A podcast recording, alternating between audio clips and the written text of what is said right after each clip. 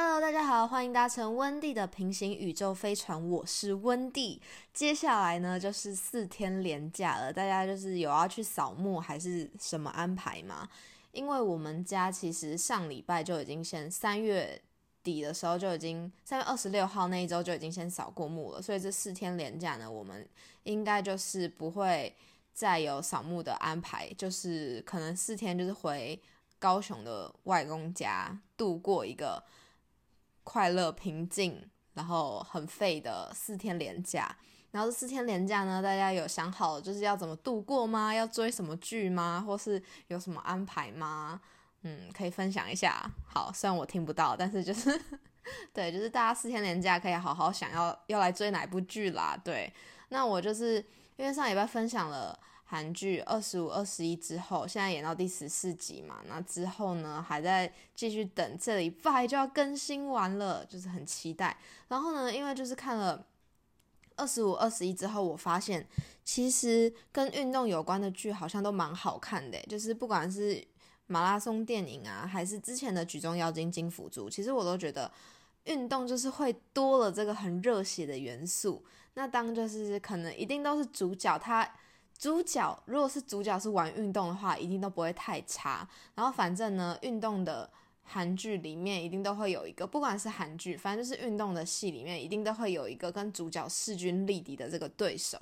然后呢，在这个运动的。韩剧不管韩剧还是什么电影，都一定会有他们互相对峙的过程。那这个过程就会非常的热血沸腾。然后呢，一定中间要穿插剪辑很多，他多努力练习啊，然后又发生了什么事情，然后他为什么要站在这里比赛？他是为了谁要比赛？那这时候就会把那个热血沸腾的情绪激发到一个最高点。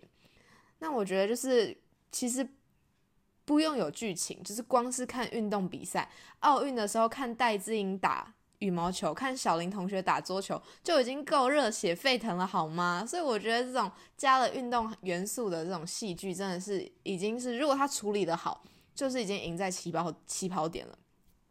因为像我这么不会运动的人，我都很喜欢看别人运动，而且我会觉得，就是有时候那个运动家的精神真的是很。让人感动的，然后你会很就是深陷在那个情绪当中，而且又当所有人都看着他这么努力的时候，大家都会忍不住想要为他加油。然后，所以呢，其实我之前就一直很想要看这一部叫做《羽球少少年团》，但是我也是一直就是把它加在我的待看片单，但是我都还没有点进去看。主要呢，其中一个原因是因为，嗯，《羽球少年团》他演的是一个国中的羽球队，然后那时候我就会。有一个先入为主，就觉得说，哦，这个国中的羽球队哦，它会发展成什么样的一个故事呢？因为它既然不是动漫的话，我就觉得现实生活中演国中啊，或者是国小这种类型的，我可能就会先暂时思考一下，再决定要不要看。但是因为这个羽球少年团的主角我很喜欢，他是那个陈俊祥，然后这个主角呢，他大家应该都。有看过《爱的迫降》的人应该都知道吧？他是其中一个北韩的士兵，然后是最小的。那其实呢，他就是他他的姓名，就他姓陈，在韩国是很少见的这样的一个姓氏。那是因为他的爸爸是马来西亚人，他的妈妈是韩国人，所以他其实是一个马来西亚混血。那包括他的肤色，就是跟一般的韩国人感觉好像也不太一样，他的整个长相，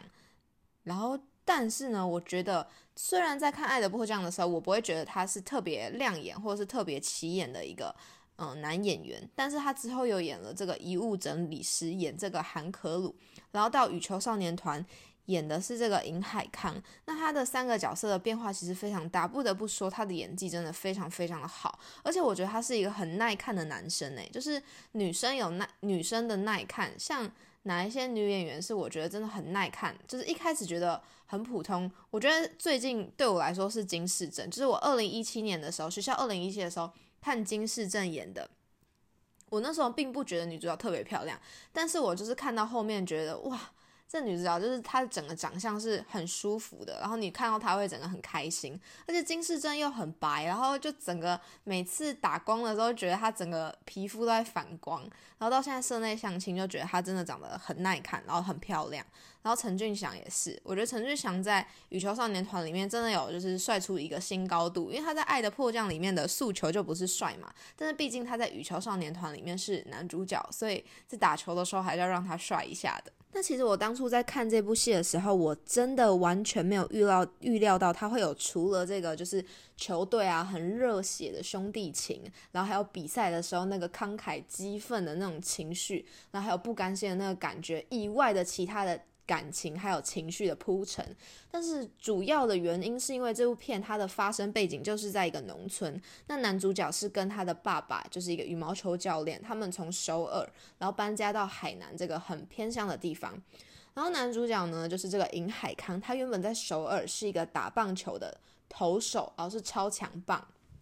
可是呢就是他们搬家搬到了这个海南之后。他爸爸不希望他继续打棒球，然后主要还有一个原因是因为这间学校呢，海南西中的羽球队只有三个团员，所以他们如果要参加比赛的话，至少要有四个人。所以他爸爸呢就拜托他说：“你可不可以就是至少让我们可以打比赛就好了？”然后他一开始当然非常不愿意啊，他就是喜欢棒球，为什么要教他打羽球？然后那时候我就想说，嗯，他应该打羽球不会打得很好吧？结果没想到，就是他去试，就是他就跟他们团队里面最强的一个人叫做方允潭，然后是这个孙相渊演的，是一个超级大帅哥。好，然后虽然说这是一个演国中的片，但是这些演员大概都十八十九岁了啦，所以你看起来的那个呈现画面还是不会是很稚气的，就是那个脸其实差不多都已经长开了，只是还就是带了一点对 baby face 这样子。对，好，然后呢，反正就是尹海康就跟这个方允谈，那方允谈其实他是全国的实力排名第八的，他们就比赛的时候却发现，哎，这尹海康的羽球打得很好，哎，他不是打棒球吗？为什么羽球会打得那么好呢？然后才进而发现，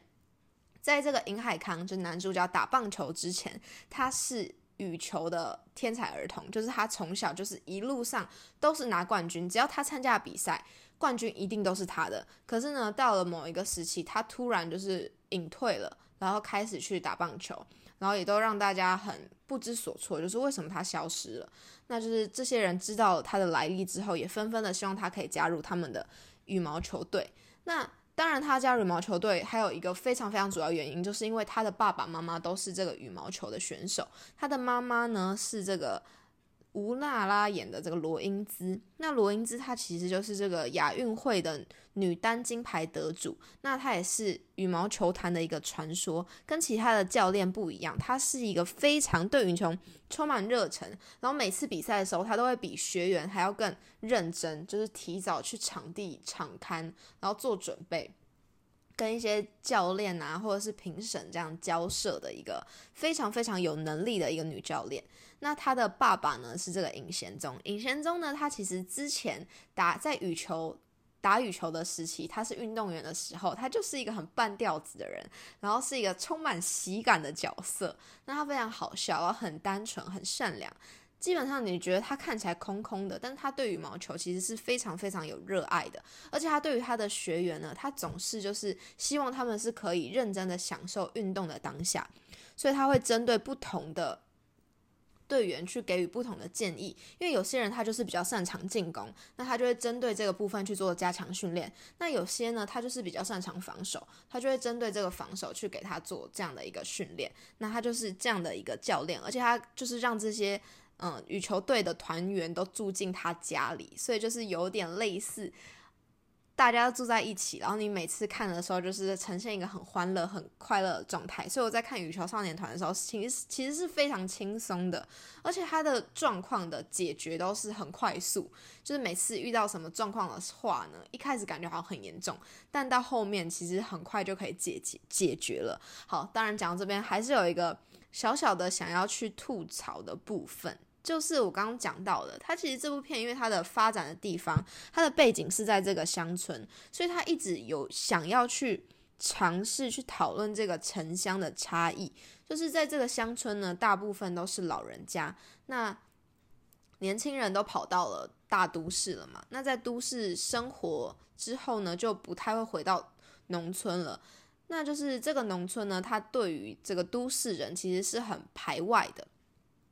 所以在这部片里面，你可以看到很多这样的台词，就是他说。难道都市人都这样吗？或是难道乡村的人就是这样吗？就是他一开始的时候是用这种非常二元对立的方式去谈论都市与乡村，就是把都市来的人贴上都市标签，城市来呃乡村来的人就贴上乡村标签。那贴有乡村标签的人，大部分都不拖着就是这个土气或是俗气，然后不然是老古董这样子的一个 mark。那这个都市来的呢人呢，可能就是会被贴，就是没有公德心啊，不然就是呃跟人相处都是很有目的性，就是很擅长说谎这样的一个标签。那其实这个城乡标签呢，它也同样移植到了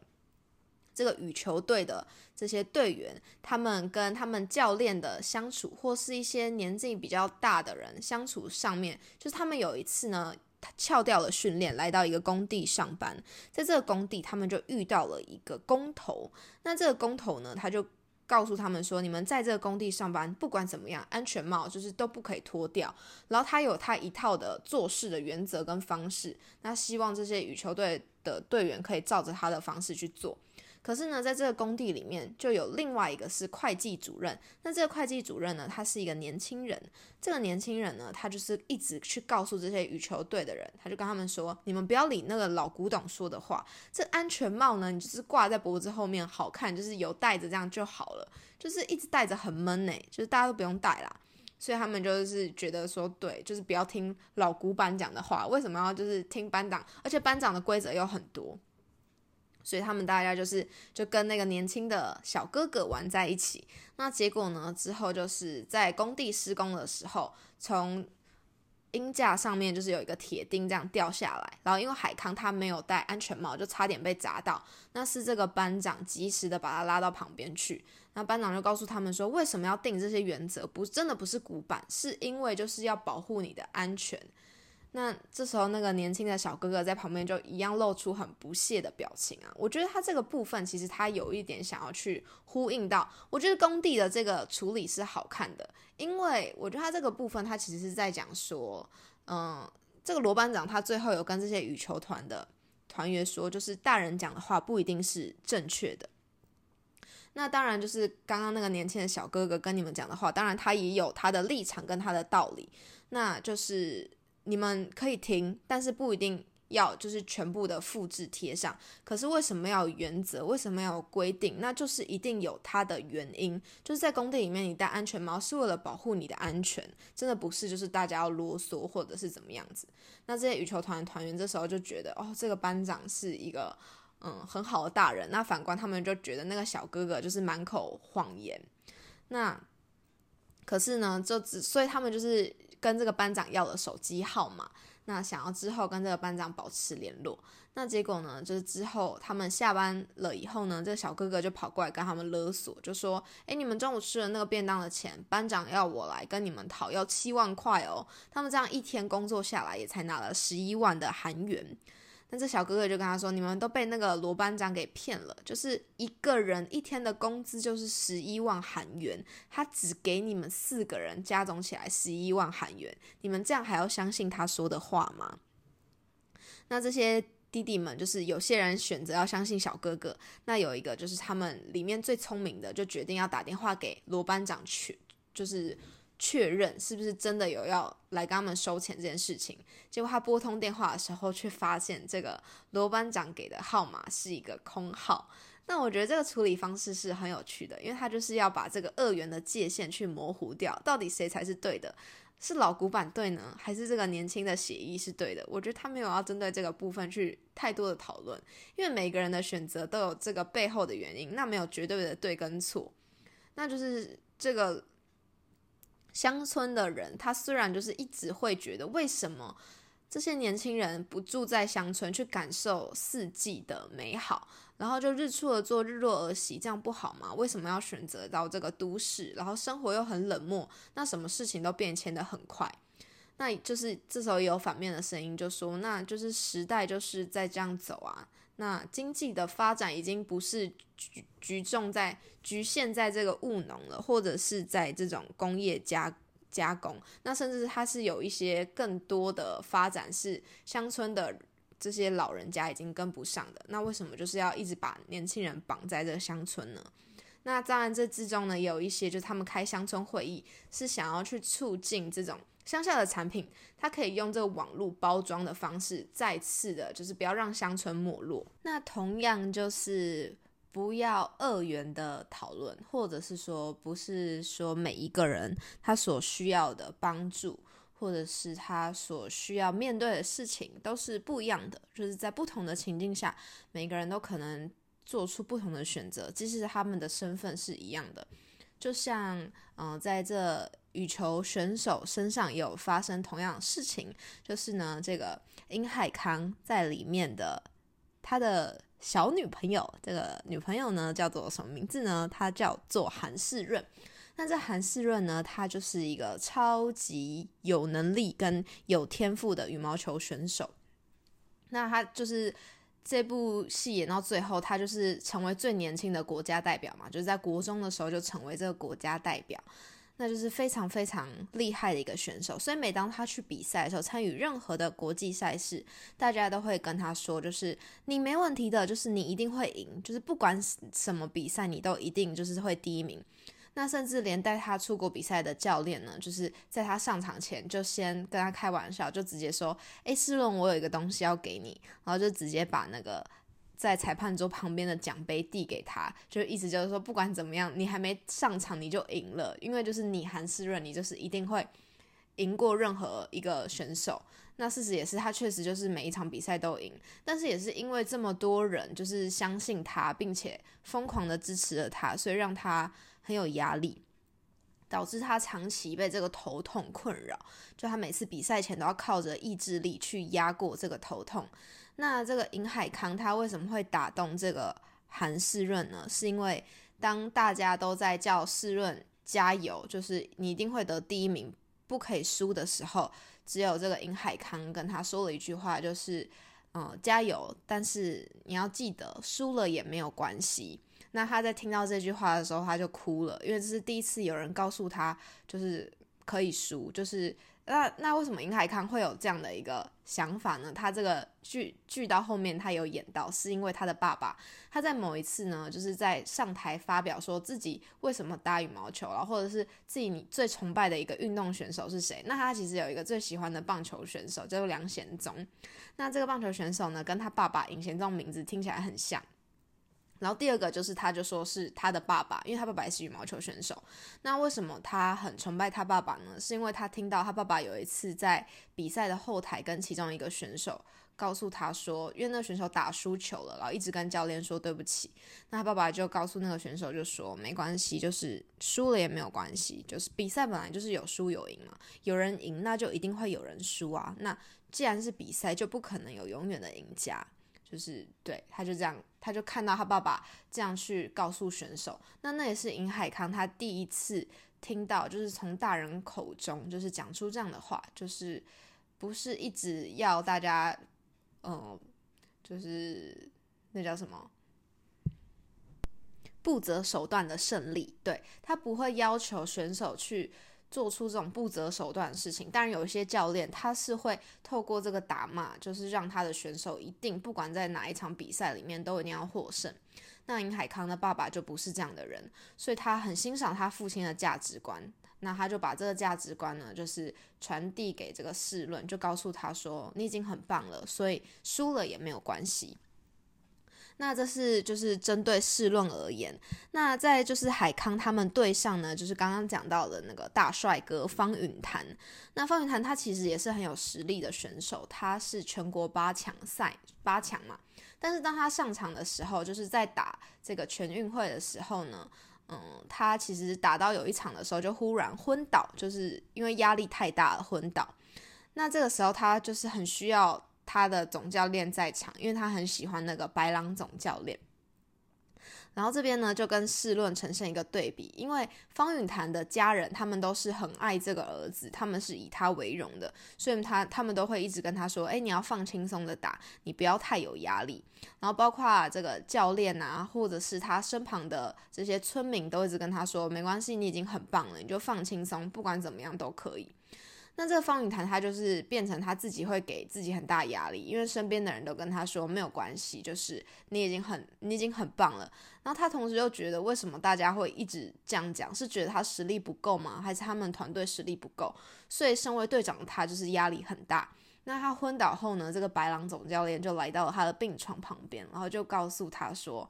谁跟你说输了也没关系？身为总教练，听到这句话我很生气。就是你一定要赢，你是队长，你一定要带着这个团队，就是赢下这个胜利。那你知道胜利对你们而言是代表什么意义？所以看到这个安排呢，就是也让我觉得，哦，其实诶，这个安排很新鲜呢。因为通常呢，像在一九八八里面也有同样的这样的一个安排，就是朴宝剑那个超级天才型的下棋骑士。然后他每次去比赛的时候，大家都是觉得他一定会赢。那只有他身旁的这些小伙伴，就是都会告跟他说，就是输了也没关系。然后甚至在他输的时候会嘲笑嘲嘲笑他。但是在这个羽球少年团呢，他就是用了这两个人，就是去做了这样一个对于输赢的对比，或是每一个人他需要的打气跟他需要听到的话，其实都是不一样的。那我觉得这要怎么去拿拿捏，是一个很好玩的事情，因为真的。方允谈他需要的那一句话，反而是试论他听到不想要听的话，那这就是一个嗯很酷的，其实也可以说是一一种因材施教，因为你针对的对象不一样，所以你要用的是不同的方法，不是所有的原则都适用于每一个人。是我在看羽球少年团的时候觉得，嗯，我觉得它是一个很有意义的核心，只是就是不得不说，他有时候在。打比赛的时候，中间会穿插一些村子里面发生的事情，我真的很想吐槽一下。就是有时候我就很认真的想要看比赛，可是他就是打到中间的时候，就突然就穿插村子里面发生了一些又有都市人来闹事，不然就是发生什么事，就很想要快转。因为我知道导演跟编剧他们很努力的在呈现这种，嗯，不是就是不要去标签化或同质化的一个讨论，就变成好像。都市人就一定怎样，那乡下的人就一定怎样。可是有一些话跟有一些道理，其实观众都明白。那要怎么样去以免这个陈腔滥调不断的反复的出现？我觉得是羽球少年团在第二季如果要拍摄的话，可以精进的部分。因为我觉得乡村那边就变成有点陈腔滥滥调了。因为有些事情真的大家都知道。那反观就是针对学员这种成长的部分，我觉得还是好看的。所以呢，撇除这个剪辑的问题，还有这个主线跟副线的拿捏以外，这一部真的是我非常非常推荐的一部关于运动还有青春热血的韩剧。大家如果就是连假四天剧荒的话，真的可以来看一下这一部，因为我觉得，嗯，我在看的过程中都还蛮疗愈，而且是很期待，就是一集接着一集看下去的。它在结尾的收收束都收得很好，就是每一集的结尾都会让你很迫不及待的就点开下一集，想要知道接下来到底发生什么事情。好，那这就是这礼拜想要跟大家分享的这部韩剧是《羽球少年团》，然后呢，就是这周连假期间二十五、二十一要上最后两集啦，就大家应该也都很期待吧。等到看完两这两集之后，因为我目前觉得演到第十四集二十五、二十一，在我心里都还是一个神剧的地位。那等到结局了，我们再来做一个小小的分享跟讨论。对，好好期待哦。好，那就是先祝大家连假快乐喽，然后身体健康，就算出去玩，口罩还是要戴好嘿。然后这就是今天的节目内容啦。然后提醒大家，如果呢你。对于我们节目一直都有在收听的话，也欢迎可以到 IG 的粉专找温蒂，然后可以跟我说你有什么想听的电影，或者是呢，就是定期的 follow 一下我们的资讯，然后我在每集节目的上。映之前不是上映，上架之前呢，都会在 IG 有一个小提醒，然后是介绍这集大概会是什么样的一个内容。那如果你喜欢我们节目的话，也欢迎点按赞助链接，招待温蒂一杯珍珠奶茶，我会非常的感谢你哦。好，那这就是本周的节目，感谢大家收听，我们就下周再见啦，连假愉快，拜拜。